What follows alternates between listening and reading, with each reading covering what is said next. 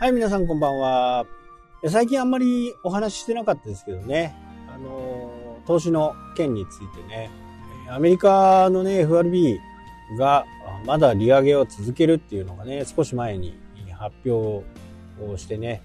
本当にね、アメリカの株価がね、まあ、すごく重い、重たい感じですよね。まあ、日本郵政とかの株もね、売り出しをしてます。しますこれからかな。うん。あ、悠長だっけ？悠長？あ、どっち？あんまり興味がないんでね。こう、そういう個別株はね。まあ、個別株やるんだったら、信託系のね、方が僕はいいかな。個別株も持ってますけどね。もうなんか、塩漬け状態。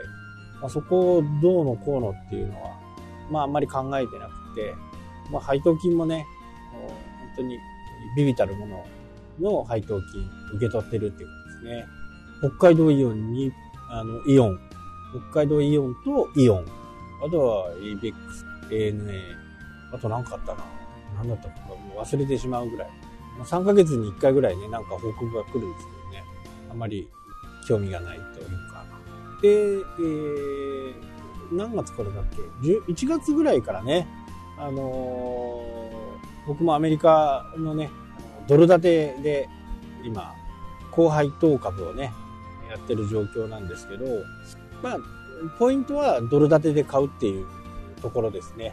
これを円に戻しちゃうとまた手数料取られたりするんで、まあ一回はね、もちろん円からドルに変えて、で、えー、そのドルでこう計算されていく。今はどちらかというとね、円安の方に進んでるんで、いいんですけど、まあそこは、そこそこね、あの、配当もあり、いいのかなというふうに思いますね。まあ、長年やってるね、えー、楽天の方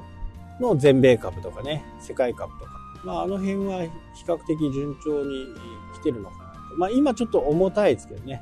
ちょっと頭重いですけど、まあ、それなりに大きく下がってはいないかなと。まあ、戻ってきたかなと。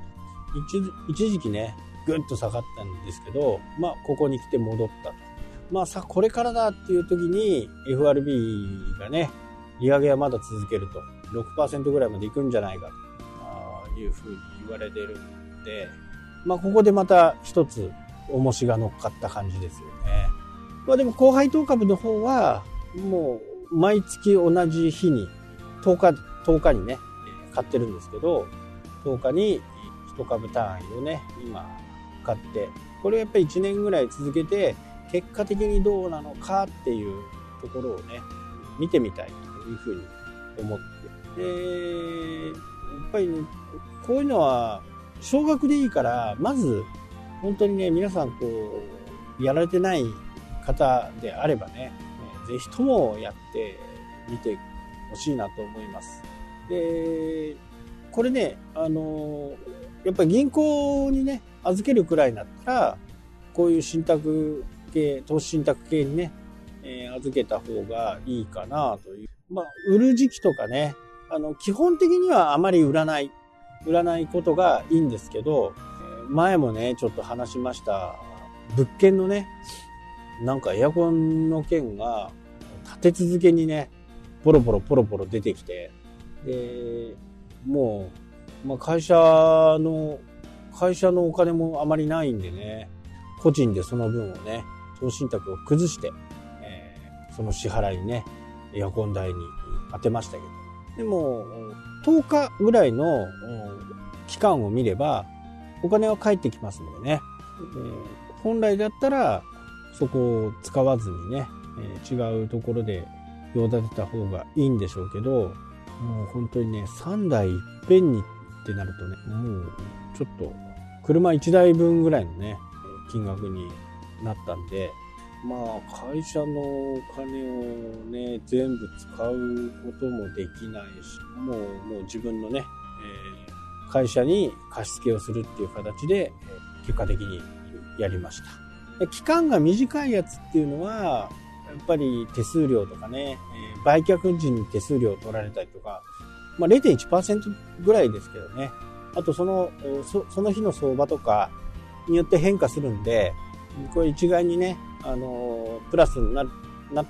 ならない場合もね、あるんですけど、まあ、あわよくばね、それを使わないで過ごせれた方がいいんですけど、まあ、これはちょっと究極の選択でね、いろいろ計算をしたところ、やっぱそれが一番いいかな。というわけで、今回ね、あの、投資信託を一部崩したんですけどね、どうだろうな。結果的に6%ぐらいマイナスだったかな。まあ、これはね、もうしょうがない。また、あこれからね、また始めていこうかなというふうにね、思って。どちらかというと、その、高配当株の方にちょっと振って、あとは SP500 と高配当株。これを組み合わせた形のポートフォリオを組んでいこうかなというふうには思って。で、まあ、なぜね、こんな話をしたかっていうと、やっぱり不動産ってね、なんか不労所得っていう感覚がすごくあると思うんですけど、特に返済が終わってしまってる物件とかね、あると思うんですけど、まあこういった急なお金が必要になったりとか、まあ相手は営業してますからね、いろいろ我慢してもらったところもね、今回、あの、入居者さんには迷惑をかけたんですけど、快くね、あの、分かったよって待ってくれたんで、私としてはね、すごくありがたかったんですけど、まあこういったところも、